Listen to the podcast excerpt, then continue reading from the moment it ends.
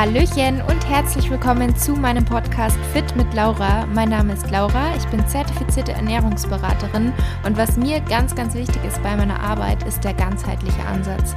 Dass man einfach nicht nur isoliert gewisse Themenbereiche sieht, sondern dass man es als großes Ganzes sieht, wie uns Ernährung beeinflusst, wie uns Sport beeinflusst, wie wichtig auch das Mindset ist und der richtige Umgang mit Stress bzw. das Vermeiden mit Stress und wie sich all diese Faktoren auf unsere Gesundheit auswirken, auch auf, das, auf unsere Hormone, auf das Hormongleichgewicht. Auch das ist ein Thema, was ich persönlich ähm, was mich persönlich betroffen hat und weshalb ich mich auch da sehr, sehr viel mit auseinandersetze.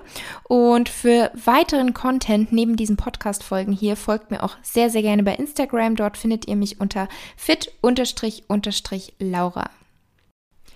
Und bevor es gleich losgeht mit der heutigen Episode, ich würde mich riesig freuen, wenn du dir eine Minute Zeit nehmen möchtest und mir bei Apple Podcasts eine Bewertung hinterlassen möchtest für meinen Podcast.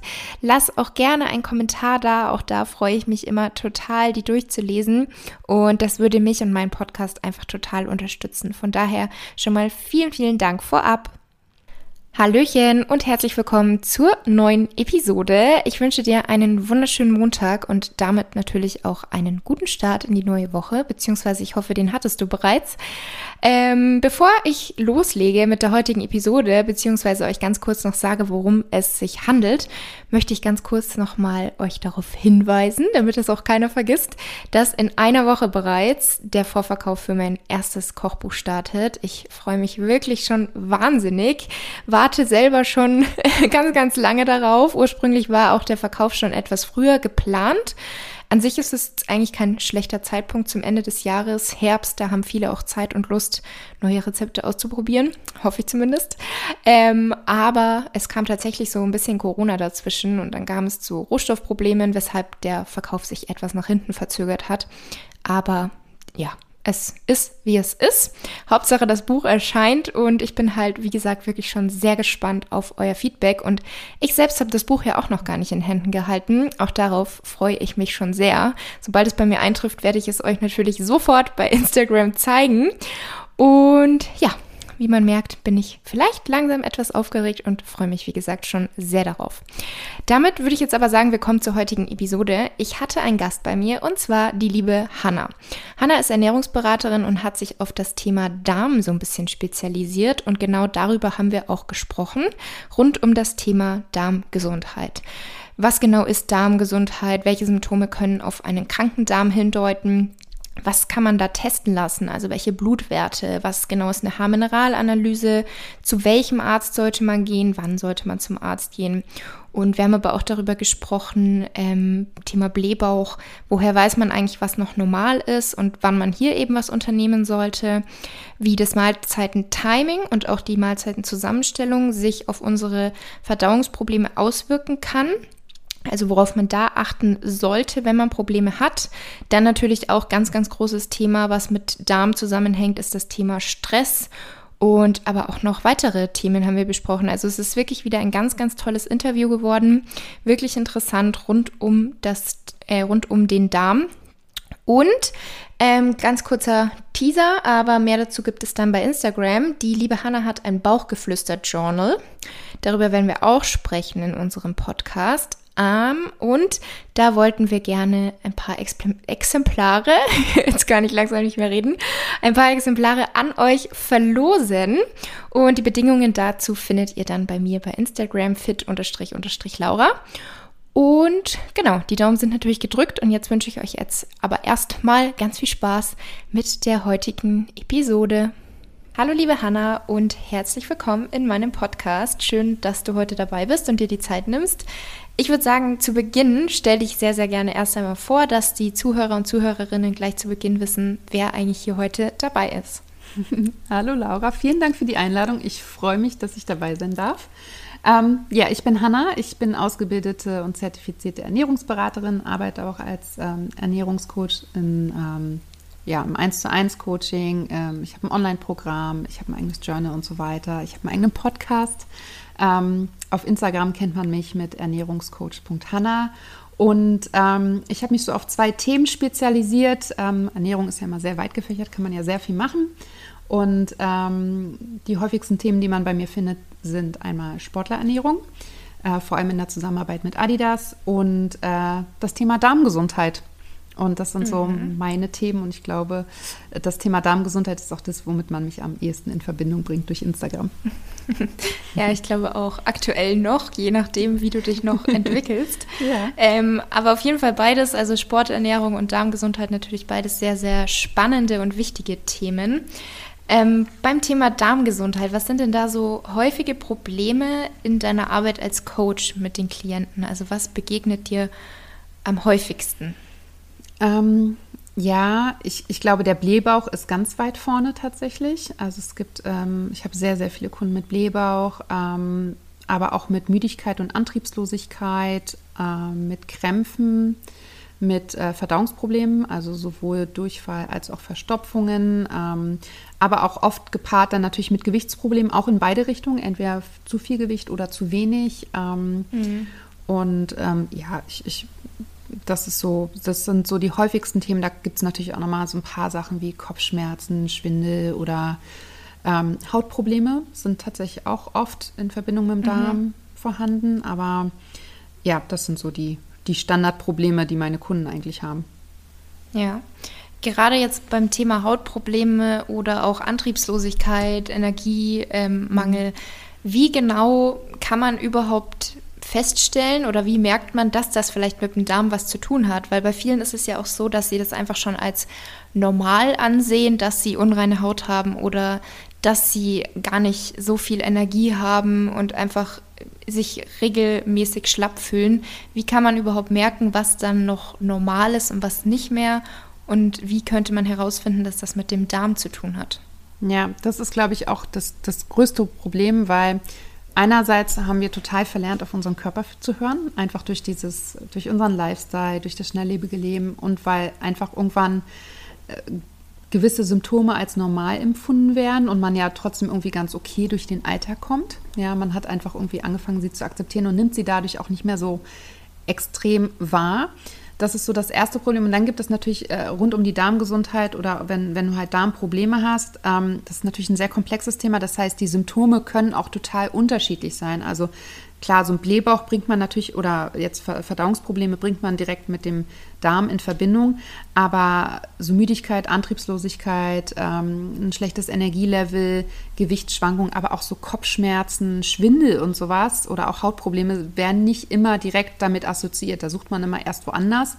Und vor allem gerade so bei sowas bei Kopfschmerzen oder sowas, da ist man ja schnell dabei, einfach Symptombekämpfung zu betreiben und mhm. sich eine Tablette einzu. Ähm, schmeißen. Und das ist tatsächlich so auch wirklich das größte Problem. Ähm, da glaube ich, einfach zu sagen, okay, irgendwie ist mein allgemeines Wohlbefinden nicht gut. Ich gehe dem Ganzen mal, ähm, ich, ich suche mal nach der Ursache. Was ist das eigentlich? Weil wenn ich mich zurückerinnere mit, keine Ahnung, Anfang 20 oder man kann ja eigentlich gar kein Alter sagen, weil es kann ja in allen Altersklassen anfangen, aber früher habe ich mich nicht so gefühlt. Und ähm, die meisten gehen dann tatsächlich zum Arzt und der Arzt findet halt nichts. Und dann mhm. heißt es halt, dass das ist alles in deinem Kopf, da ist nichts. Und ähm, ich glaube aber dadurch, gerade auch durch Social Media und dadurch, dass mittlerweile im Internet ganz viele ähm, ganzheitliche Ansätze vorhanden sind, und ganz viel darüber berichtet wird, über die Darm-Hirn-Achse, dass die Haut ja auch ein Entgiftungsorgan ist und das viel mit der Verdauung, mit, dem, mit der Darmgesundheit zusammenhängt. Also dass der Körper quasi wirklich ein System ist und auch ähm, unser, ja, unser Gehirn, unser Geist und der Körper quasi verbunden sind, dass immer mehr darauf kommen, dass es wirklich was auch mit dem Darm zu tun hat. Und der Darm hat ja einfach eine essentielle essentiell wichtige Rolle für uns. Ich meine, der ist für die Nährstoffaufnahme zuständig und nur das, was wir aufnehmen, können wir auch irgendwie benutzen oder kann unser Körper benutzen. Und da geht es halt quasi erstmal, ich starte meistens, also wenn dann die Kunden den Weg zu mir gefunden haben, ähm, geht es erstmal darum, aufzuschreiben, wie geht es mir eigentlich? Also, was esse ich so den Tag über, aber nicht nur was, was esse ich, sondern ähm, wie ist mein Energielevel? Wie geht es mir vor einer Mahlzeit, nach einer Mahlzeit? Wie ist mein Stresslevel? Welche Gedanken habe ich? Ähm, wie ist meine Verdauung? Welche Symptome habe ich noch? Also habe ich gerade Kopfschmerzen, habe ich gerade Schwindel und so weiter. Und durch dieses Aufschreiben ähm, entsteht halt so eine gewisse Achtsamkeit dem eigenen Körper gegenüber. Und das ist halt total hilfreich, so für diesen, da, da macht es das erste Mal Klick. bei den mhm. meisten und sagen, krass, ich wusste nicht, dass es mir so oft schlecht geht. Also es, da wird es mhm. halt nochmal richtig bewusst. Und das war zum Beispiel auch ein Grund, weil natürlich diesen Schritt zu gehen, ins Coaching zu gehen oder ein Online-Programm zu buchen, wo es um dieses Thema geht, ist, ist so das eine. Ähm, aber deswegen habe ich zum Beispiel auch mein Bauchgeflüster-Journal äh, entwickelt, weil ich einfach so ähm, der breiten Masse auch irgendwie ein Hilfsmittel an die Hand geben wollte, wie man das quasi auch selber für sich herausfinden kann. Weil man kommt ja irgendwie nicht so wirklich auf die Idee, ein Ernährungstagebuch zu schreiben oder Ernährungssymptomtagebuch, wenn es nicht einem einer sagt. Und ähm, aber das ab und zu mal zu machen, macht tatsächlich Sinn. Also ähm, auch nicht nur einmal zu machen, wenn es einem wirklich schlecht geht, sondern zwischendurch immer mal wieder machen. Und da geht es ja nicht darum, Kalorien zu zählen oder so, sondern geht es wirklich darum, was tut mir gut und was tut mir nicht gut und in welchen Situationen fühle ich mich gut und in welchen nicht. Und da kann man schon ganz viel über seinen Körper lernen und auch wieder lernen, auf die Signale des Körpers zu hören. Ja, mhm. ja ich glaube, gerade das Thema Ernährungstagebuch ist ja an sich etwas, was unabhängig vom Problem oder der Situation immer hilfreich und sinnvoll mhm. sein kann, aber wo halt viele einfach wissen, es ist mit einem kleinen Aufwand verbunden, mhm. äh, man muss sich die Zeit dafür nehmen, das aufzuschreiben. Und wenn es einem nicht total schlecht geht und das so der letzte Ausweg ist, machen es halt viele nicht. Aber wie du schon sagst, das ist halt eigentlich super hilfreich, um überhaupt auch erstmal zu sehen, wo stehe ich denn, ähm, wie geht es mir denn eigentlich? Ja. Ähm, Du hast jetzt schon gesagt, gewisse Symptome, die darauf hindeuten können, dass irgendwas mit dem Darm nicht stimmt.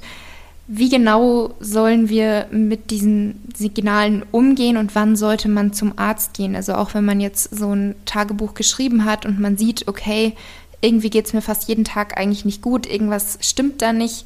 Was wäre dann so der nächste Schritt? Ja, also ich sage mal, der, ne, ich, das Bewusstsein, dass, dass es mir halt nicht gut geht und dass irgendwas nicht in Ordnung ist, ist schon mal der erste Schritt. Ich würde dann, also ich würde immer erstmal den Weg zum Arzt wählen und versuchen, ein Blutbild machen zu lassen. Ähm, mhm. Aber auch zusätzlich andere, nicht nur die typischen Parameter in einem Blutbild testen lassen, sondern ein paar andere Parameter noch zusätzlich, um einfach mal abzuklären, ähm, wie sieht es in mir aus. Ja, weil natürlich merke ich die Symptome und wenn ich selber das nicht deuten kann, dann würde ich mir erstmal ähm, ärztliche Hilfe suchen. Da muss man natürlich auch immer gucken. Ähm, es gibt Ärzte, die sind da total offen und testen sehr gerne. Es gibt Ärzte, die halten sich komplett an die Schulmedizin. Das ist ein bisschen schwieriger. Da muss man einfach mal schauen, wo hat man ein gutes Gefühl. Und ich finde es immer ganz wichtig, dass man da also die meisten Ärzte machen ja ein, normales Blutbild auf jeden Fall. Das ist gar kein Problem. Ähm, das Problem ist aber, dass man in einem normalen Blutbild nicht die Parameter findet, die eigentlich ähm, Hinweise darauf geben, dass wirklich irgendwas nicht in Ordnung ist. Das ist so ein bisschen das Thema. Das normale Blutbild mhm. ist natürlich, sind, das sind Parameter, die wirklich ähm, dann Krankheiten ausschließen, also st starke Krankheiten. Ne? So. Wenn jetzt quasi ein Nährstoffmangel vorhanden ist und der dazu führt, dass ähm, bestimmte Körperfunktionen nicht mehr so einwandfrei laufen, dann ähm, siehst du das halt im normalen Blutbild nicht, sondern brauchst halt noch andere Parameter. Und da finde ich es ganz wichtig, einfach zu sagen, okay, mir geht es wirklich nicht gut. Mein Körper zeigt mir, dass, dass es mir nicht gut geht durch die Symptome und ich bleibe da dran. Und wenn ich quasi auch mal einen Arzt erwische, der nicht die zusätzlichen Parameter testen möchte, dann gehe ich halt zum anderen Arzt oder ich lasse sie vielleicht auch einfach über einen Selbsttest, teste ich sie einfach selber zu Hause. Ja, da einfach wirklich mhm. ähm, auch für sich einzustehen und zu sagen, nee, das, die Gesundheit ist mir halt wichtig und ich möchte mich besser fühlen. Ich fühle mich gerade nicht wohl und da einfach dran zu bleiben. Und ähm, ich finde ähm, grundsätzlich äh, würde ich, empfehle ich halt immer, dass man ein bis zweimal im Jahr auf jeden Fall ein Blutbild machen lässt. Also einfach zum Arzt geht und sich einmal durchchecken lässt. Ja, weil mhm. ähm, das eine ist ja, wie ich mich fühle, aber man kann ja natürlich auch nicht in den Körper hineingucken. Und ähm, so, ein, ähm, so, ein, Blutbild zeigt einem dann halt schon, ähm, also mit zusätzlichen Parametern, sage ich immer, ähm, wie so die Tendenz ist, wie es in mir aussieht. Und basierend darauf kann ich ja dann vielleicht auch mit dem Arzt oder mit einem Heilpraktiker oder mit einem Ernährungsberater oder wie auch immer dann weiterarbeiten und gucken, dass ich, dass ich mich einfach wohler fühle, dass meine ähm, dass mein Energielevel wieder hochgeht und so weiter. Mhm. Und was wären da jetzt so die Werte, die du da in der Regel weiter ähm, empfiehlst, einfach mal checken zu lassen? Ja, also ich würde auf jeden Fall immer den Ferritinwert checken lassen. Also der Eisenwert im Blutbild ist jetzt nicht, also Ferritin ist äh, der Eisenspeicherwert und äh, viele gucken auf den Eisenwert, der sagt aber nicht so viel aus, sondern der Ferritinwert ist halt sehr wichtig. Ähm, Selen in Verbindung mit den Schilddrüsenhormonen, also TSH, FT3 und FT4 würde ich mhm. auf jeden Fall checken lassen, ähm, weil gerade also TSH alleine macht halt überhaupt keinen Sinn, das ist überhaupt nicht aussagekräftig. Das heißt, FT3 und FT4 sind auch nochmal ganz wichtig. Und da sieht man dann eigentlich schon, ähm, funktioniert die Schilddrüse gut. Ja, und äh, wenn die nämlich nicht gut funktioniert, dann hat das zum Beispiel Einfluss auf dein Energielevel und so weiter. Also dieser Taktgeber von unserem Stoffwechsel. Selen ist halt ein wichtiger ähm, Nährstoff für die Schilddrüse, aber auch Eisen, deswegen auch der Ferritinwert. Ich würde ähm, CRP, C-reaktives Protein, immer checken lassen und auch das Gesamteiweiß weil ähm, ganz oft haben ähm, Menschen einfach Probleme, auf ihr, ihren Eiweißbedarf zu kommen und jede Zelle unseres Körpers braucht Eiweiß und Eiweiß ist auch zum Beispiel sehr wichtig für den Stoffwechsel, auch für die Schilddrüse, aber auch ähm, wenn wir Stress haben für die Adrenalinproduktion und ähm, wenn man einfach einen Eiweißmangel hat, dann kann es auch dazu kommen, dass man sich einfach nicht wohlfühlt.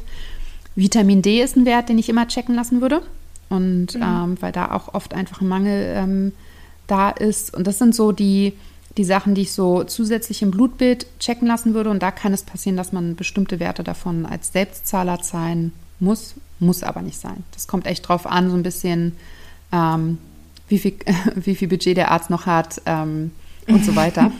ja, das ist halt natürlich ja. dieses Krankenkassensystem steckt dahinter. Das ist total ja. unterschiedlich. Also es kann passieren, dass man vielleicht den Vitamin D-Wert selber zahlen muss. Der ist aber auch, der liegt bei 25 Euro ungefähr. Das ist jetzt ja auch nicht die Welt.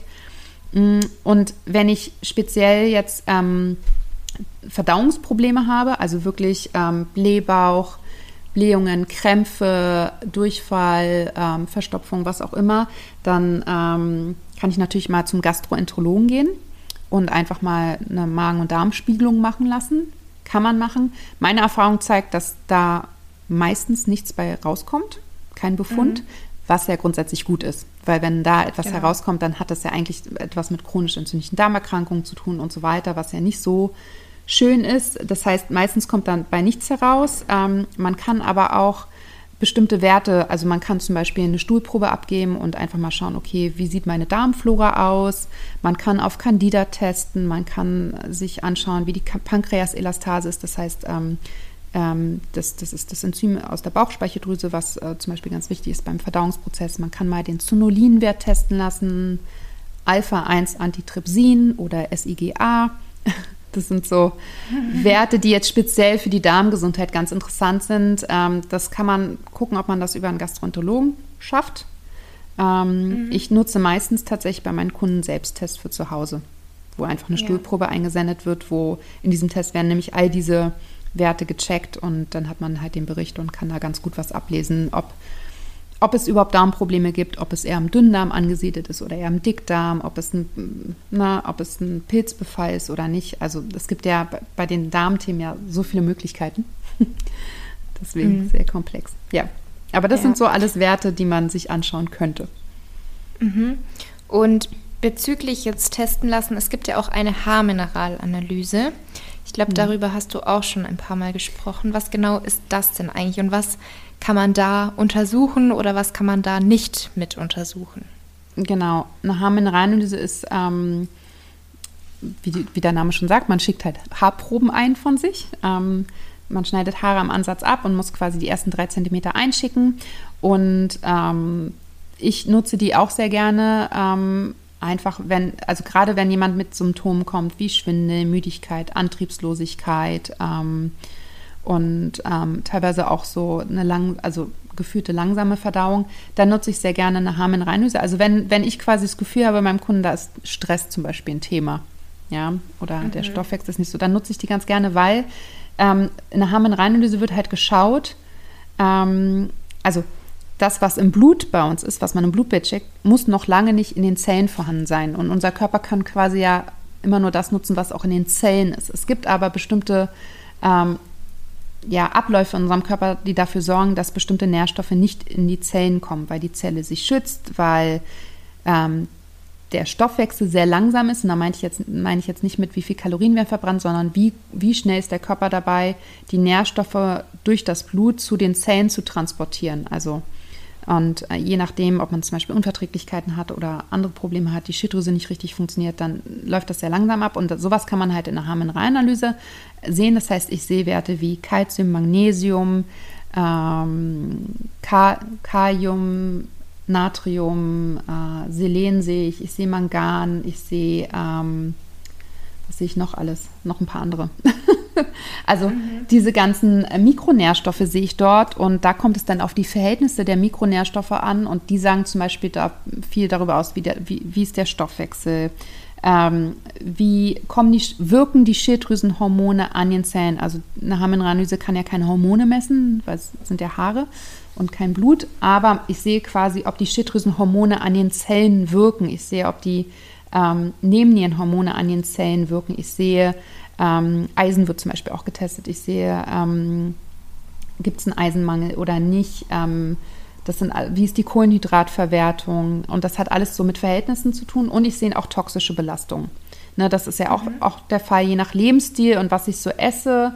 Ähm, und äh, kann es halt sein, dass ich einfach auch ähm, toxische Belastungen in meinem Körper habe und die sehe ich auch in der Harnmineralanalyse und die binden natürlich auch Nährstoffe und die sorgen dann auch wieder für einen Nährstoff, Nährstoffmangel und das sehe ich auch daraus und daraus kann ich ganz viel ableiten. Also mein Idealfall als Coach ist quasi, dass ich ein Blutbild vom Arzt bekomme plus diese Extrawerte, so einen Darmgesundheitschecktest mit einwerten plus eine Harnmineralanalyse. Da, damit kann ich wunderbar arbeiten. dann habe ich quasi mhm. alles abgedeckt und da kann ich sehr viel lesen und das ist tatsächlich auch so, dass ähm, also ich analysiere diese Haarmineralanalysen, auch, auch wenn man quasi nicht im Coaching bei mir ist. Man kann das bei mir anfragen. Und die meisten, mit denen ich das mache, sagen schon, das ist krass, das, was ich quasi beschreibe, das, so fühlen sie sich auch. Also das gibt mhm. es schon, das ist, gibt es schon sehr gut wieder. Das Ding ist, dass man als Laie so eine Haarmineralanalyse alleine nicht ganz, also nicht wirklich gut auswerten kann. Also mhm. würde ich auch nicht empfehlen, weil das kann auch nach hinten losgehen. Ne? Also ja. man muss halt Und schon immer diese Verhältnisse in Betracht ziehen. Mhm. Und die kann man aber eben jetzt nicht irgendwie beim Arzt machen, sondern da muss man dann sich selber die Haare abschneiden und die einschicken. Genau, also es kommt so ein bisschen drauf an, ähm, wenn man einen Arzt findet, der ganzheitlich arbeitet, kann es sein, dass auch der Arzt das anbietet. Die, das Prozedere macht man selber zu Hause. Ne? Im mhm. Idealfall hat man jemanden, der hinten also einfach so einzelne kleine Strähnen abschneidet. Ist auch nicht viel, fällt auch nicht auf. Ähm, okay. Also bei Männern schon eher. Mit kurzen Haaren mhm. wird es dann vielleicht schwierig, aber es wächst ja so schnell nach. Und aber bei langen Haaren kannst du halt unterm Deckhaar überall so am Kopf immer mal so ein paar Strähnen abschneiden. Ähm, mhm. Und so viel braucht man davon jetzt auch nicht. Und die einschicken und dann bekommt man halt diese Auswertung von dem Labor, von dem jeweiligen Labor. Und ähm, genau, da ist natürlich auch eine Analyse dabei, aber also meistens nicht so einfach zu verstehen. Und ja, und wie gesagt, es gibt auch Ärzte, die, die diese Auswertung dann anbieten und auch die Harnmineralanalyse anbieten. Ähm, ich würde sagen, die normale Schulmedizin nicht. Oder mhm. meistens nicht. Ja. Ja. Ähm, ja, was ich jetzt noch fragen wollte mhm. bezüglich Thema Blähbauch, weil das ist ja auch, also du hast ja anfangs jetzt schon gesagt, was sind so häufige Probleme und gerade Blähbauch, Blähungen, das ist ja wirklich was, was ganz, ganz oft gefragt wird. Ich denke mal, auch bei dir bei Instagram mhm. zum Beispiel bei den Nachrichten, hey Hanna, ich habe immer wieder einen Blähbauch, woran könnte es liegen? Ähm, das ist so eine Frage, was ich auch bei vielen anderen ähm, Fitness-Influencern, sag ich jetzt mal, ganz oft in den Fragerunden mhm. sehe oder so. Ähm, auch hier, woher weiß ich, was ist noch normal? Wie kann ich herausfinden, was nicht in Ordnung ist? Und was sind da aus deiner, Erfa äh, aus deiner Erfahrung heraus so die häufigsten Ursachen? Oder kann man das mhm. so gar nicht sagen, weil es jedes Mal super individuell ist? Nee, es, es, gibt schon so ein paar Themen, die häufig vorkommen. Also ich würde sagen, jeder hat mal einen Blähbauch. Ja, also es ist ganz normal, dass man mal irgendeine Lebensmittelkombination nicht so gut verträgt oder irgendein Lebensmittel, gerade wenn man irgendwie was isst, was man vorher noch nicht, was man nicht häufig isst oder so, kann das halt immer mal passieren. Und das ist auch okay. Wenn ich aber sehr regelmäßig einen Blähbauch habe und vielleicht auch schon morgens mit dem Blähbauch aufwache und der über den Tag immer stärker wird oder ich quasi jeden Tag einen Blähbauch habe und auch der Blähbauch unangenehm ist und ich quasi auch die Luft nicht abgehen kann, weder nach oben oder nach unten, dann ist das, mhm. finde ich, immer so ein Indiz dafür, dass irgendwas nicht in Ordnung ist. Also, dass ich entweder eine Unverträglichkeit habe ähm, oder irgendwas anderes dafür sorgt, dass, dass sich da einfach Luft ansammelt. Und ähm, das, die zwei häufigsten Themen sind tatsächlich Stress oder Mahlzeitentiming. Mhm. Also das sind so die beiden Themen, die ganz oft dazu führen, dass wir einen Blähbauch haben. Und also natürlich gibt es auch Unverträglichkeiten, wenn ich davon, wenn ich mir das, das nicht bewusst bin, dass ich, keine Ahnung, äh, Gluten, nehmen wir jetzt mal einfach Gluten oder Milchprodukte, ist so auch ganz typisch natürlich, ähm, nicht vertrage und die regelmäßig esse, dann habe ich halt einen Blähbauch und wenn man die weglässt, ist der Blähbauch weg. Ja, das ist aber, kann auch mit Kichererbsen, kann auch mit Bohnen, kann mit Paprika, je nachdem, wo ich etwas nicht vertrage, passieren. Ähm, aber unabhängig von diesen Unverträglichkeiten ist ganz oft Stress ein Thema, der für, zu einem Blähbauch führt oder wie gesagt das Mahlzeitentiming, also das Dauergesnacke. Mhm. Mhm. Ja, das sind jetzt zwei spannende Themen natürlich. Ich würde sagen, erstmal zum Thema Mahlzeitentiming ähm, oder vielleicht auch Mahlzeitenzusammenstellung. Auf was sollte man denn hier achten, wenn man Probleme feststellt? Gibt es da Tipps, die man so weitergeben könnte? Ja, also auch da erstmal anfangen, wieder mit aufschreiben, wie oft, was und wie oft esse ich eigentlich. Also wirklich mit Uhrzeit aufschreiben, 8 Uhr morgens, keine Ahnung, Frühstück, Porridge mit irgendwas, 10 Uhr ein Kaffee, also auch Getränke mit aufschreiben bitte. Ja, Wasser muss man mhm. jetzt nicht unbedingt oder ungesüßten Tee, aber alles, was irgendwie so ein bisschen Kalorien hat und irgendwie in die Richtung Kakao, Kaffee, Saft, Softgetränke, Smoothie, irgendwas geht, also auch so Flüssignahrung quasi, ähm, auf jeden Fall mit aufschreiben und einfach mal gucken, was ist dann, wie, was ist dann gerade der Status quo. Und dann sieht man ganz häufig bei den Leuten, dass die quasi ganz oft einfach, also alle anderthalb bis zwei Stunden irgendwas zu sich nehmen oder kontinuierlich was zu sich nehmen. Also viele frühstücken, sagen wir mal, jemand frühstückt um acht, dann trinkt er um neun den Kaffee, dann um elf gibt es einen Apfel, um zwölf gibt es Mittagessen, um 13 Uhr gibt es äh, den Kuchen aus der Kantine oder weil jemand was mitgebracht hat. Um 15 Uhr gibt es den Nachmittagskaffee gegen das Nachmittagstief. Also, ne, das ist so ein ganz typisches Ernährungstagebuch, was ich ganz oft zugeschickt bekomme. Und da siehst du einfach, mhm. dass, dass der Darm gar keine Ruhe hat. Also, wenn da quasi alle anderthalb bis zwei Stunden immer wieder was reingeschmissen wird, ist der ja dauerhaft am Arbeiten. Und das ganz, und wir, das ist schon wichtig, dass wir unserem Darm auch Ruhe geben. Das heißt, äh, eigentlich sollte es so sein, dass wir drei bis vier Stunden, also mindestens drei Stunden, gerne auch vier Stunden, einfach mal dem Darm Ruhe gönnen und damit er zu Ende verdauen kann und auch so ein bisschen seinen Reinigungsprozess abziehen kann. Und dazu zählt zum Beispiel auch Kaffee oder ähm, also alles, was halt irgendwie Kalorien oder irgendwas hat. Also Wasser und ungesüßter Tee kann man so zwischendurch trinken, aber alles andere ähm, sorgt halt wieder dafür, dass der Darm arbeitet und das ist eigentlich nicht so gut. Und auch, auch ne, das Zeichen wahrzunehmen, okay, ich habe jetzt gefrühstückt und ich habe eine Stunde oder anderthalb Stunden wieder Hunger oder Appetit, dann ist das eigentlich ein Zeichen dafür, dass das Frühstück nicht so optimal war von der Zusammenstellung. Und das mhm. ist halt das zweite Thema, das, was ich gerade beschrieben habe, was ganz oft so, ähm, so in den typischen Jobs passiert, ähm, wo es eine Kantine gibt oder wo irgendwie jeden Tag irgendjemand immer irgendwas mitbringt, dass du quasi ähm, Mittag isst und dann ähm, gibt es halt diesen Nachmittagssnack in Form von einem Muffin, von einem Kuchen, was auch immer, plus den Kaffee dazu. Und da ist, das ist halt purer Zucker, plus das Koffein vom Kaffee, das erhöht halt den Blutzuckerspiegel, lässt den Blutzuckerspiegel ansteigen, es erhöht den Cortisolspiegel gleichzeitig, also auch das Stresslevel, es lässt auch nochmal zusätzlich den äh, Blutzuckerspiegel ansteigen und dann fällt er halt rapide ab, weil in der, in der Mahlzeit quasi nur Zucker ist und nichts enthalten ist, was was quasi langsam den Blutzuckerspiegel ansteigen lässt. Und dann habe ich halt relativ schnell wieder Heißhunger, ich werde müde und das ist so das typische Nachmittagstief. Das heißt, Mahlzeiten, Timing und Zusammenstellung hatten enormen Einfluss auf unsere Verdauung, auf unser Wohlbefinden und auch auf unser Energielevel. Und wenn man daran arbeitet und das optimiert ähm, für, für den jeweiligen Lebensstil, und da wird es dann halt wieder sehr individuell natürlich, weil jeder hat ja einen anderen Ablauf am Tag, ähm, da kann man schon ganz krass den Blähbauch oder dieses Unwohlsein im Bauch, die Blähung vermeiden. Das ist, äh, mhm. also das sehe ich jedes Mal und das hat einen unheimlich großen Einfluss. Ja, ja, das mit dem Kaffee muss ich tatsächlich sagen, ist mir selber auch aufgefallen. Ich habe das irgendwann mal bei dir nämlich gehört oder in der Story gesehen oder so und dann ist mir aufgefallen, okay, irgendwie snack ich quasi Kaffee. Also, mhm. weißt du, so dass man gefrühstückt hat und dann hat man so über den Vormittag ein, zwei Tassen Kaffee. Und dann habe ich das einfach mal weggelassen, dass ich den dann wirklich zum Frühstück oder nach ja, dem Mittagessen genau. direkt hatte und nicht zwischendurch. Und ich finde, da merkt man voll den Unterschied. Und jetzt passiert es mir zwar trotzdem manchmal, dass ich einfach Lust habe, so nach ein, zwei Stunden nach dem Frühstück, dass ich einen Kaffee trinke und merke dann aber auch immer direkt den Unterschied. Ja. Ähm, meine Frage wäre jetzt, ist es da egal, ob man schwarzen Kaffee trinkt oder eben mit einem Schuss Milch? Dann wäre es ja eher wie eine Mahlzeit quasi, also mit Kalorien.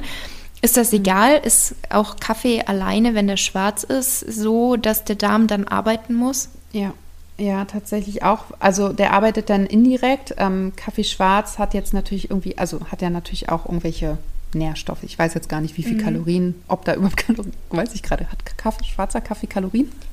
Gute Frage. Ich glaube, wenn super wenig. Super wenig. Aber das Koff enthaltene Koffein lässt halt dann den Cortisolspiegel ansteigen und der lässt halt den Blutzuckerspiegel ansteigen. Mhm. Und das ist eigentlich, das führt halt dazu, dass du wieder diese Blutzuckerschwankung hast und dadurch auch diese Energieschwankung und auch tendenziell dann eher zu Heißhunger neigst. Und das Problem ist, wenn du das sehr regelmäßig machst, dann kann das natürlich auch zeitversetzt eintreten. Das heißt, dass du halt einfach regelmäßig Heißhunger oder irgendwann im Binge-Eating landest oder einfach auch größeren Appetit hast oder einfach dadurch auch mehr dazu neigst, zuckerhaltige Lebensmittel zu dir zu nehmen, weil der Körper ja dann nach Energie schreit und die schnellste Möglichkeit, Energie aufzunehmen, ist halt Zucker. Und mhm. man dadurch einfach so ein bisschen sich selber triggert, sich eher ungesünder also in die ungesunde Richtung zu ernähren. Ähm, ja. Deswegen, aber auch wenn du deinen Kaffee mit Hafermilch trinkst, Hafermilch ist ja auch nur Kohlenhydrate. Also ich empfehle immer Kaffee nicht auf leeren Magen, sondern zu einer Mahlzeit oder nach einer Mahlzeit. Mhm. Und wenn du Kaffee zwischendurch trinken willst, ich habe das ja auch, dass ich zwischendurch einfach mal Lust auf, oder man möchte mal Kaffee trinken gehen, ja. Aber auch die Kombi Kaffee und Kuchen ist halt, ne, das ist halt Koffein mit Zucker. Das ist halt mhm. nicht gut. Das heißt, und was hält den Blutzuckerspiegel stabil? Das sind Proteine oder Fette. Das heißt, mhm. dieser, ich weiß nicht, den kennt man vielleicht noch von früher, Bulletproof Kaffee mit Butter, Butter drin ja. wäre eine Möglichkeit. Ähm, ich mixe mir da ehrlich gesagt Kollagen oder anderes Eiweißpulver rein, wenn ich dann mhm. mal zwischendurch Lust habe. Ähm, also dann, das hält auch den Blutzuckerspiegel stabil und ähm, dadurch ähm, sorge ich halt dafür, dass, dass der halt einfach, ja, dass das halt nicht so große Auswirkungen hat. Aber gefühlt für mich, mir geht es auch besser, wenn ich den Kaffee tatsächlich wirklich quasi zu einer Mahlzeit oder nach einer Mahlzeit trinke und nicht auf leeren Magen, ja. also nicht einfach so als Mahlzeit. Und was wir ja auch ganz ja. oft machen, ist, dass, wie du halt gesagt, du snackst Kaffee, dass viele mhm. ihr Hungergefühl mit diesem Kaffee überdecken. Mhm. Ähm, aber eigentlich macht es sehr viel mehr Sinn zu schauen, okay, was habe ich davor überhaupt was gefrühstückt? Wenn ja, wie war da die Zusammenstellung des Frühstücks? War das quasi, waren das auch nur Kohlenhydrate oder waren auch Proteine und Fette dabei? Wie sieht es mit Mikronährstoffen aus? Ähm, und dass man eher quasi die Mahlzeiten so optimiert, dass man halt dieses Kaffeesnacken gar nicht mehr braucht. Und ja. sich mal was gönnen und mal Lust drauf haben, das ist ja nicht das Problem. Und ich glaube auch, genau. dass, wie du sagst, die ist es ja gerade auch ne, wenn einem das bewusst wird, kann man damit ja auch viel besser umgehen. Dann gehst du halt bewusst in die Situation rein und sagst, jetzt brauche ich halt mal einen Kaffee. Ich weiß aber auch, was dann passiert und kannst es rein theoretisch dann auch wieder vielleicht mit dem Mittagessen ausgleichen, wenn das wieder optimal zusammengestellt ist, zum mhm. Beispiel. Ja. ja. Wobei ich persönlich trinke eh meistens entkoffiniert. Also da habe ich mich ja. umgestellt, dass ich da ja, das ist auch das ist auch eine Frage, die ich sehr oft bekomme. Ist es dann genauso bei entkoffinierten Kaffee? Und da ist es tatsächlich, es kommt ein bisschen auf den auf den Entkoffinierungs Entkoffeinierungsprozess mhm. drauf an, weil bei den meisten, also da würde ich echt darauf achten, dass es irgendwie, dass, dass das quasi nicht mit chemischen Mitteln passiert. Ja. Weil dann hast ja. du halt auch wieder diesen Einfluss, ähm, der nicht gerade sich positiv auf deinen Stoffwechsel ausübt. Und ähm, aber da gibt es ja mittlerweile auch ähm, entkoffinierten Kaffee, der wirklich bio und keine Ahnung was ist. Und, ähm, genau, mit Wasser entkoffiniert. Genau. Und, und dann ist das auf jeden Fall auch eine Möglichkeit. Das ist zum Beispiel auch eine Möglichkeit der Umstellung. Ja, wenn man sagt, mhm. okay, ich mag irgendwie diesen Kaffeegeschmack, aber ich will eigentlich dieses Koffein nicht mehr haben, dass man erstmal, dass man vielleicht nicht den Kaffee weglässt, aber erstmal entkoffinierten Kaffee zu sich nimmt. Ja. Und dann ja. Stück für Stück das vielleicht ein bisschen minimiert. Genau. Mhm. Ja, das Thema Kaffee finde ich auch spannend. Da habe ich vorgestern eine Episode aufgenommen. Ja? ja, auch so, dass man eben nicht direkt nach dem Aufstehen Koffein mm. zu sich mhm. nehmen sollte und was das für Auswirkungen hat, weil ich das super spannend finde und dann habe ich irgendwie immer mehr Fragen bekommen, weil ich bei Instagram nur mal einmal gesagt habe, ähm, dass ich entkoffiniert trinke und wenn ähm, mit Koffein, dann nicht direkt dem Aufstehen. Und dann mhm. kamen gleich ganz viele Fragen, warum. Ja, das ist, das ist ein krasses Thema. Das hab, ich sage das ja auch ja. schon wirklich lange und das ist ja auch das, was ich, äh, ich weiß auch, dass viele mich dafür eigentlich, also gerade meine Kunden, so wenn ich dann sage, ja, okay, ähm, lass mal zwei Wochen auf Kaffee verzichten. oder kein Kaffee als erstes morgen auf, morgens auf den leeren Magen, die hassen mich dafür. Aber ich ja. muss auch sagen, die, viele machen das dann tatsächlich, weil sie dann auch, wenn ich natürlich auch erkläre, warum und wieso, verstehen sie es auch und wollen es dann auch mal testen. Und ich muss schon sagen, dass 85 äh, bis 90 Prozent wirklich einen krassen Unterschied merken. Und ich habe viele Kunden dabei, die gar keinen Appetit mehr auf Kaffee haben. Also trinken dann einfach mhm. den Fetus auch nicht mehr. Die haben dann, viele haben natürlich die ersten paar Tage so ein bisschen Entzugserscheinungen. Ähm, da sage ja. ich aber auch, das ist das, äh, das beste Zeichen dafür, dass du wirklich auch gerade mal auf Kaffee verzichten solltest. Weil man muss auch sagen, wenn du regelmäßig Kaffee trinkst, das wirkt halt irgendwann auch nicht mehr so als Aufputschmittel. Ne? Der Körper gewöhnt sich irgendwann ja. daran. Ähm, und das merkt man dann halt auch an diesen Entzugserscheinungen. Die gehen aber meistens nur so drei, vier Tage. Und das, äh, wenn man das vorher auch weiß, dann kann man sich darauf einstellen. Und den meisten geht das ohne Kaffee tatsächlich besser. Aber ja. es ist natürlich halt so ein Genussmittel ne? und hat ja auch so, so was Gesellschaftliches, so Soziales. So, komm, wir gehen jetzt mal Kaffee trinken. Das ist natürlich auch. Mhm. Ja. ja, genau wie du sagst, die ersten paar Tage sind halt das, wo man durchhalten muss und dann merkt man aber wirklich, dass es einem deutlich besser geht. Und bezüglich gesellschaftlich ist es aber tatsächlich so, dass es immer häufiger auch entkoffinierten Kaffee gibt. Also ja. das ja. natürlich weiß man dann nicht, wie wurde der entkoffiniert, aber zum Beispiel jetzt in Italien waren wir, mein Freund trinkt auch immer nur entkoffiniert, weil der trinkt immer nur, das ist eigentlich eh Wahnsinn, der trinkt immer nur fürs Training gezielt Koffein, ja. arbeitet aber eigentlich in Schichten, das heißt zwölf Stunden Tagdienst oder zwölf Stunden Nachtdienst und da trinkt er nie Koffein. Also dafür Krass. braucht er es irgendwie nicht, aber wenn er dann trainieren geht, da braucht er dann da das Koffein. genau, aber ist eigentlich gut. Also ich bin froh, dass er nicht so einer ist, der sich mit Koffein durch den Tag bringt. Da gibt es ja auch viele. Ja, und total. der hat halt im Urlaub zum Beispiel auch immer dann nur entkoffiniert getrunken und das gab es in Italien erstaunlich oft, wo ich eigentlich mhm. nicht damit gerechnet habe, weil ich mir dachte, die Italiener, die zeigen dir einen Vogel, wenn du einen entkoffinierten Kaffee oder Espresso willst, aber es gab es fast überall. Also ja. echt gut. Mhm. Ja, ich war auch erstaunt in Portugal, wie viel Hafermilchprodukte die da haben und so. Also, mhm. ist ja immer. Es wird ja. immer mehr. Ich habe auch in einem Dorf in sonst wo in Italien habe ich einen entkoffinierten Sojamilch-Cappuccino bekommen. Also wow. habe ich nicht gedacht. Aber fand ich cool. Ja, ähm, ja ähm, ein anderes Thema, worauf ich jetzt auch noch gerne mit dir eingehen würde, mhm. ähm, ist das Thema Stress natürlich, was du jetzt auch schon als Ursache genannt hast. Mhm. Stress ist ja leider nicht selten heutzutage und irgendwie ist ja jeder mal von Stress betroffen, was ja nicht mhm. unbedingt immer negativ sein muss, sondern das Problem ist ja, wenn der Stress chronisch wird, das heißt, wenn er nicht mehr aufhört und man ist in so einer Dauerstressphase und dann ist das natürlich auch ganz oft eine Ursache für diverse Krankheitsprobleme ähm, oder für Unwohlsein und eben auch für Verdauungsprobleme. Und es gibt ja so den Spruch, Stress haben wir nicht, sondern wir machen uns den Stress nur. Also dass es immer nur eine Frage ist, wie nehmen wir die Situation wahr und dann ist es Stress oder eben nicht. Ähm, da ist ja definitiv was dran, aber glaubst du auch, dass das eine Auswirkung dann auf unsere Gesundheit hat? Also wenn wir etwas nur als Stress wahrnehmen und ihn uns selber machen und es ist aber eigentlich gar kein Stress, glaubst du auch dann, ähm, wirkt sich das negativ auf unseren Körper aus? Ich hoffe, die Frage war jetzt verständlich. ja, ja und ja. Also ähm, das erste, also erstmal Thema Stress ist eins meiner Lieblingsthemen. Ja, ich habe ja gesagt Darmgesundheit und Sporternährung, aber bei beiden ist Stress, also Stress ist halt mittlerweile wirklich so eine Volkskrankheit. Jeder hat Stress mhm. und ich sehe durch die Bank weg, dass Stress ein großer, großer Faktor für Unwohlsein und Krankheiten und ähm, schlechte Regeneration ist. Das ist echt super weit verbreitet und das ist auch so von der Thematik her an sich gar nicht so ein schwieriges Thema, also weil das eigentlich sehr einfach zu erklären ist. Aber daran was zu ändern, hat etwas mit einer, Verhaltens, mit einer eigenen Verhaltensveränderung zu tun. Und das ist ja immer das Schwerste, weil die, also ich kann das auch nachvollziehen. Ich würde am liebsten auch eine Pille einschmeißen, dann geht es mir gut. Ja, das ist der einfachste mhm. Weg. Verhaltensveränderungen sind ja immer sehr schwierig und haben ne, ich, ich muss was in meinem Leben ändern. Und deswegen ist es manchmal auch super schwer, dieses Thema ähm, anzugehen mit, mit Kunden, weil der Kunde halt quasi erstmal, also in seinem Verhalten was ändern muss. Und ich sage dann halt immer, wenn du willst, dass sich was ändert, dann musst du auch etwas anders machen. Du kannst nicht erwarten, dass alles gleich bleibt und sich einfach von alleine was ändert. Ähm, deswegen ist das ähm, Thema Stress ähm, einfach auf ganz vielen Ebenen super interessant in der Zusammenarbeit mit Menschen. Also ich mag es total gerne. Ähm, mhm. Und es gibt ja keine Definition, Stress, also Stress ist ja etwas sehr Individuelles. Jeder nimmt ja andere Dinge als stressig wahr. Das heißt, es gibt ja keine, ähm, also klar, es gibt eine körperliche Definition von Stress. Wenn wir Stress ausschütten, kann man das messen, Adrenalin, Cortisol und so weiter.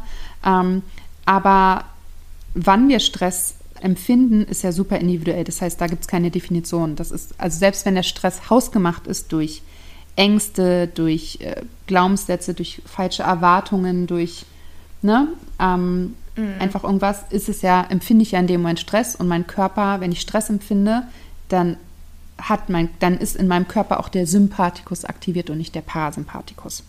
Also Sympathikus und Parasympathikus gehören beide zum Nervensystem. Und Sympathikus steht, äh, der Parasympathikus ist aktiviert, wenn wir in der Entspannung sind und steht halt für Entspannung. Das heißt, Verdauungsprozesse können ablaufen. Ich, ähm, na, also der Körper ist einfach in der Ruhe, in der Regenerationsphase quasi. Und dann gibt es den Sympathikus und der ist aktiviert, wenn wir Stress haben. Und dann, das ist quasi dieser Fight-or-Flight-Modus. Ähm, der ja. ja, und deswegen ist Stress auch etwas Wichtiges für uns, weil früher war Stress für uns lebensnotwendig, über, also lebensüber, lebensnotwendig, überlebensnotwendig, so. ähm, glaub, beides kann man beides. sagen. das heißt, äh, wenn wir früher in der Wildnis irgendwie, wenn da plötzlich, ich sage immer Löwe, passiert in Deutschland, ist in Deutschland wahrscheinlich nicht passiert, aber wenn da ein, irgendein wildes Bär. Tier ankommt, ein Bär, genau, gut, ein Bär ankommt, dann ähm, habe ich Stress und dann bin ich halt in der Lage zu reagieren und auch gut zu reagieren. Und dann nutzt der Körper quasi alle Energie, die er hat, um diese Stresssituation zu bewältigen und ähm, stellt quasi andere, alle anderen nicht lebensnotwendigen Körperfunktionen für diesen Moment aus. Und das ist zum Beispiel mhm. auch die Verdauung.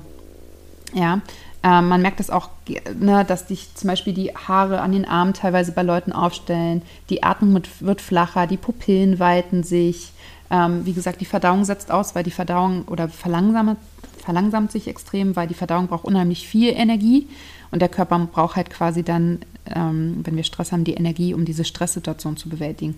Und genau das mhm. ist das Problem. Da besteht dann auch diese Verbindung von Stress und Verdauungsproblemen oder Darmgesundheit dass wenn wir unter Dauerstress leiden und selbst wenn es mentaler, also gedanklicher, wenn es kein körperlicher Stress ist, weil ich gerade renne oder irgendwas zu laut ist, sondern wenn es ähm, Stress getriggert durch Gedanken ist, ähm, ist ja trotzdem der Sympathikus aktiviert und äh, die Verdauung setzt aus oder verlangsamt mhm. sich. Und das kann halt zu Verdauungsproblemen führen. Und vor allem, wenn ich das den ganzen Tag über habe, kann es zum Beispiel dann zum Blähbauch führen, weil es gibt zwei Möglichkeiten, was der Körper macht. Ähm, Prüfungssituation, kennt jeder. Äh, die meisten haben Durchfall. Das heißt, wir haben Stress, wir haben Angst vor dieser Prüfung, wir sind aufgeregt. Der Körper sagt, boah, ich kann mich gerade nicht um das Essen hier kümmern, ich scheide das einfach aus, das ist Ballast für mich. Mhm. So, und dann hat man Durchfall. Und ich sage immer, äh, das ist manchmal sogar die bessere Variante, ähm, weil die andere Möglichkeit ist, dass das Essen einfach da sitzen bleibt, wo es gerade sitzt und gärt. Also wenn es nicht verdaut mhm. wird, dann gärt das ja irgendwann vor sich hin, je nachdem, was wir gegessen haben, mal schneller, mal langsamer. Aber das kann zum Beispiel dann zu Blähbauch führen. Das heißt, wenn ich unter Dauerstress leide, kann das eine Ursache für Blähbauch sein. Ja, und da geht es halt darum, die Stressoren zu minimieren und ähm, auch mal zu schauen, in welchen Situationen habe ich Stress und ähm, auch ne, diese Frage, mache ich mir den Stress selber oder ist der, also es ist interner oder externer Stress. Ähm, egal was es ist, es ist total wichtig, dass, dass, ähm, dass man schaut, dass man wirklich nicht kontinuierlich den ganzen Tag lang Stress hat. Das ist, ähm, das ist so, ja, habe ich jetzt die Frage eigentlich richtig beantwortet? ja, natürlich. Und ich denke, da kommen wir auch wieder zum Anfang der Episode zurück, dass auch da natürlich wieder es Sinn machen kann, wenn man so ein Ernährungstagebuch führt oder genau. wo man sich dann selber auch mal aufschreibt, an welchen Tagen oder in welchen Situationen kommen denn die Beschwerden und hat das vielleicht damit zu tun, dass ich dauerhaft unter Strom stehe. Genau. Das ist also ähm, ne, auch diese Verbindung zwischen, wann esse ich was, wann habe ich Stress, also die Stressoren aufzuschreiben und welche Symptome habe ich. Und dann kann man oftmals, wenn man das Ernährungstagebuch zwei bis vier Wochen lang schreibt, echt gut verknüpfen. Also dann sieht man mhm. das sehr deutlich. Ja. Ja, also lohnt sich auf jeden Fall immer, mhm. diese Arbeit sich zu machen, ja. glaube ich.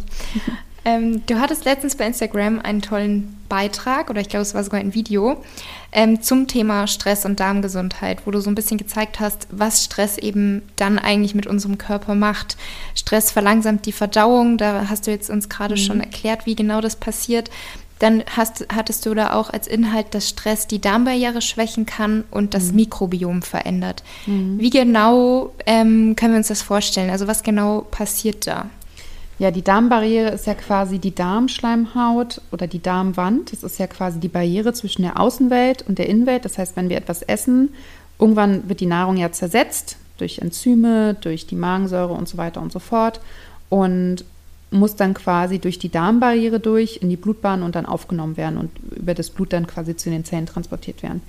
Was ganz interessant ist, die, in dieser ähm, Darmschleimhaut, in der Darmwand sitzt das enterische Nervensystem. Ich habe eben schon gesagt, dass Sympathikus und Parasympathikus ja zum Nervensystem gehören und das enterische Nervensystem sitzt, gehört auch dazu und ist quasi auch mit dem ähm, zentralen Nervensystem im Knochenmark und Gehirn verbunden. Das heißt, da laufen Nervenbahnen zwischen dem Gehirn und dem Darm hin und her. Das heißt, wenn wir Stress im Kopf empfinden, kommt das auch im enterischen Nervensystem, also in der Darmbarriere an und umgekehrt genauso. Ja, also wenn wir quasi mhm. etwas essen, was wir nicht vertragen, dann löst das auch irgendwas in diesen Nervenzellen also aus, Stress und wird nach oben geschickt. Und dann merken wir ja, dass da Bauchkrämpfe oder was auch immer sind. Und wenn ich quasi dauerhaft Stress habe und dieses enterische Nervensystem einfach immer ähm, aktiviert ist und man muss auch dazu wissen, dass das Immunsystem mehr auf der Darmschleimhaut sitzt, also zu 75 Prozent und das dadurch auch aktiviert wird und quasi Nährstoffe nicht mehr richtig aufgenommen werden können und so weiter, dann kannst du dir das so vorstellen, also es ist jetzt sehr bildlich beschrieben, dass die Darmbarriere löchrig wird oder einfach mhm. in, zum Beispiel Entzündungen, stille Entzündungen entstehen. Ähm, dadurch können zum Beispiel auch Unverträglichkeiten entstehen. Und das führt dann wieder dazu, dass das, Dauer, äh, dass das Immunsystem dauerhaft ähm, ja, aktiviert ist, ähm, die Darmschleimhaut nicht mehr so gut aufgebaut ist, dass es wirklich, dass sie Nährstoffe aufnehmen kann. Also es ist quasi wie ein Kreislauf. Und dadurch mhm. ähm, kann Stress halt, wenn Stress sehr häufig vorhanden ist, ähm, die Darmba Darmbarriere schwächen und halt allgemein das komplette System schwächen.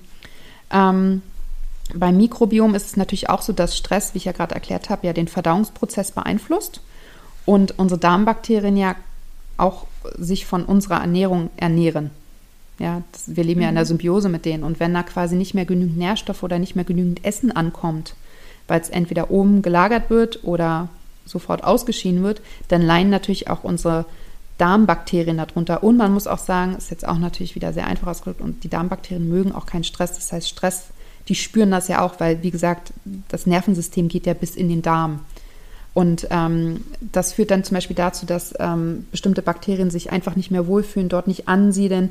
Wenn die Darmbarriere, also die Darmschleimhaut nicht richtig aufgebaut ist, dann können die sich da auch nicht mehr dran festhaften. Ja, sie sitzen ja auf der Darmschleimhaut auch. Ähm, das heißt, die haben da auch also im Endeffekt kannst du dir das so vorstellen, ich, ich sage das immer in meinem Online-Kurs so, dass ähm, du dir ein schön gemachtes Wohnzimmer mit einer Couch, da setzt man sich gerne drauf, aber wenn die Couch halt zerrupft, dreckig und keine Ahnung was ist, Löcher hat, da setzt sich ja keiner hin und so ähnlich ist es halt auch mit den Darmbakterien. wenn, wenn die sich da unten nicht wohlfühlen, dann siedeln die sich da auch nicht an und es siedeln sich dann auch vor allem durch diese Gärungsprozesse kommen dann auch eher Bakterien, die halt ähm, die diese Gärungsprozesse mögen, die diese Toxine mögen, ähm, vielleicht auch ähm, ähm, Pilze und so weiter. Und die verjagen dann, also da entsteht dann einfach ein Ungleichgewicht im, Mi im Mikrobiom. Und mhm. Ähm, so kann sich das halt verändern und verschieben dann, ja. Ja. Ja, ich glaube, Thema Stress ist halt wirklich ein, ja, wie soll man das sagen, Killer ja. für alles. Ja. Ähm, aber das Problem ist halt ganz oft, dass man ihn entweder nicht so wirklich wahrnimmt oder nicht wahrhaben will oder mhm. sich halt gar nicht darüber Gedanken macht, was das für Konsequenzen hat und dann erst, wenn es schon zu spät ist, wirklich was macht. Also tatsächlich habe ich jetzt letztens, eine, hat eine Bekannte erzählt, ja, sie hatte jetzt, ihr wurde das Burnout-Syndrom ähm, diagnostiziert und ich wusste schon, die ist halt auch selbstständig und ich wusste schon, okay, irgendwie ist es schon alles zu viel. Sie ist alleinerziehend, mhm. selbstständig, ständig irgendwie ein Stress. Ja. Ähm, dann auch zu wenig gegessen, vergessen zu essen. Auch jetzt nicht unbedingt, wenn sie dann gegessen hat, das Nährstoffreichste, weil es halt auch einfach keine Zeit da war, um sich selber was zu kochen. Also wurde halt was zu essen bestellt. Und ähm, ja, irgendwie hat sie das halt ganz, ganz lange einfach so mitgemacht, weil es hat halt funktioniert. Zusätzlich Koffein. Mhm. Sie hat es schon selber gesagt, Kaffee, wenn der nicht gewirkt hat, Espresso, wenn der nicht gewirkt hat, Red Bull. Also viel zu viel. Ja. Und irgendwann ist halt dann einfach so der Zeitpunkt, wo der Körper sagt, stopp, jetzt geht einfach nichts mehr, weil sie hatte dann Urlaub, wollte sich erholen und im Urlaub ging es ihr halt richtig, richtig schlecht, mhm. weil sie dann halt erst, also dann hat der Körper, glaube ich, erstmal so gezeigt, jetzt hat er mal ein bisschen Ruhe und jetzt äh, ist es aber so weit, dass einfach gar nichts mehr geht.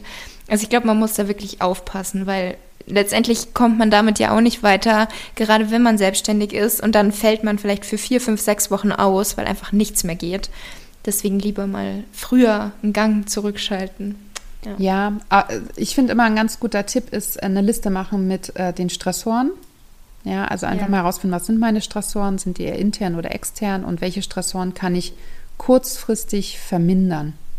Ja, mhm. und dann einfach da schon mal anfangen. Es gibt ja auch Dinge, die man langfristig einfach, also die man erst langfristig lösen kann. Ja, also wenn es der eigene Chef ist, das ist jetzt nicht, was man irgendwie genau. relativ schnell lösen kann, aber es gibt äh, Dinge, ähm, die man schon relativ schnell lösen kann und sich da auch wirklich bewusst sein, einfach ähm, sich Zeit für sich zu nehmen und auch mal Auszeiten zu nehmen, weil es bringt ja nichts, wenn man den Körper einfach dauerhaft schadet, weil dann ist man halt irgendwann nicht mehr gesund.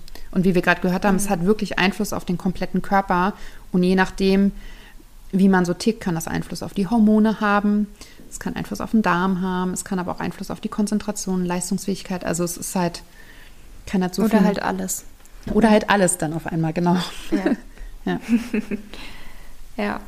Ja, das finde ich gut mit dem Tipp, dass man eben erstmal die kurzfrist, also das, was man kurzfristig ändern kann, dass man da auf jeden ja. Fall anfängt, weil es einfach alles so hinzunehmen, damit wird man halt auf Dauer nicht glücklich. Ich habe ja. auch letztens mal hatte ich eine Umfrage bei Instagram, was sind so die Stressoren und was könnte man ändern und warum hat man noch nichts geändert? Also drei, mhm. Umf also drei verschiedene Umfragen hatte ich quasi. Und bei ganz, ganz vielen war halt auch so das Thema Job, dass sie das einfach stresst, nicht glücklich macht wegen zum Beispiel dem Chef und dass sie es aber nicht verändern können oder noch nicht verändert haben, weil dann müssten sie ja den Job kündigen. Und das ist natürlich was, was man nicht von heute auf morgen jetzt verändern kann, sondern wo man sich halt länger auch Gedanken macht, vielleicht auch schon mal Ausschau halten muss nach einem neuen Beruf. Aber auch da finde ich, muss man halt den Mut haben, früher oder später was zu verändern, weil das Leben lang irgendwie im Job zu sein, unglücklich zu sein, nur gestresst zu sein, nur wenn man halt die Sicherheit hat, mhm ist halt, finde ich, auch nicht ja. so das Lebensziel. Also. Nee, und man muss sich auch mal überlegen, dass der Job ja, du verbringst ja die meiste Zeit deines Tages im Job. Mhm.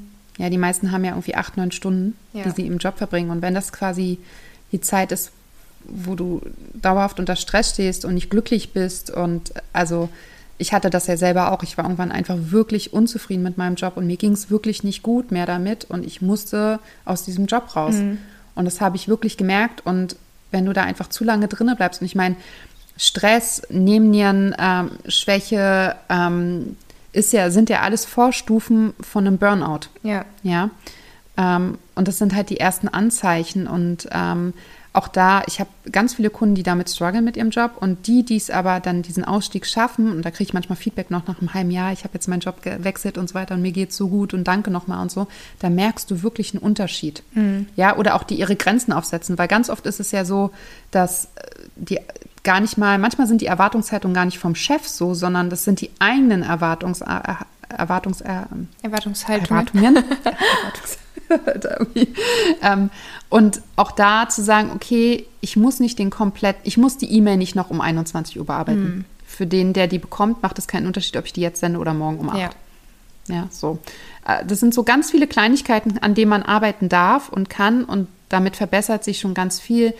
Aber wie gesagt, man muss halt auch bereit dazu sein, etwas zu verändern. Genau. Ansonsten wird es nicht fun zu funktionieren. Es hat immer was mit Verhalten zu tun. Mhm.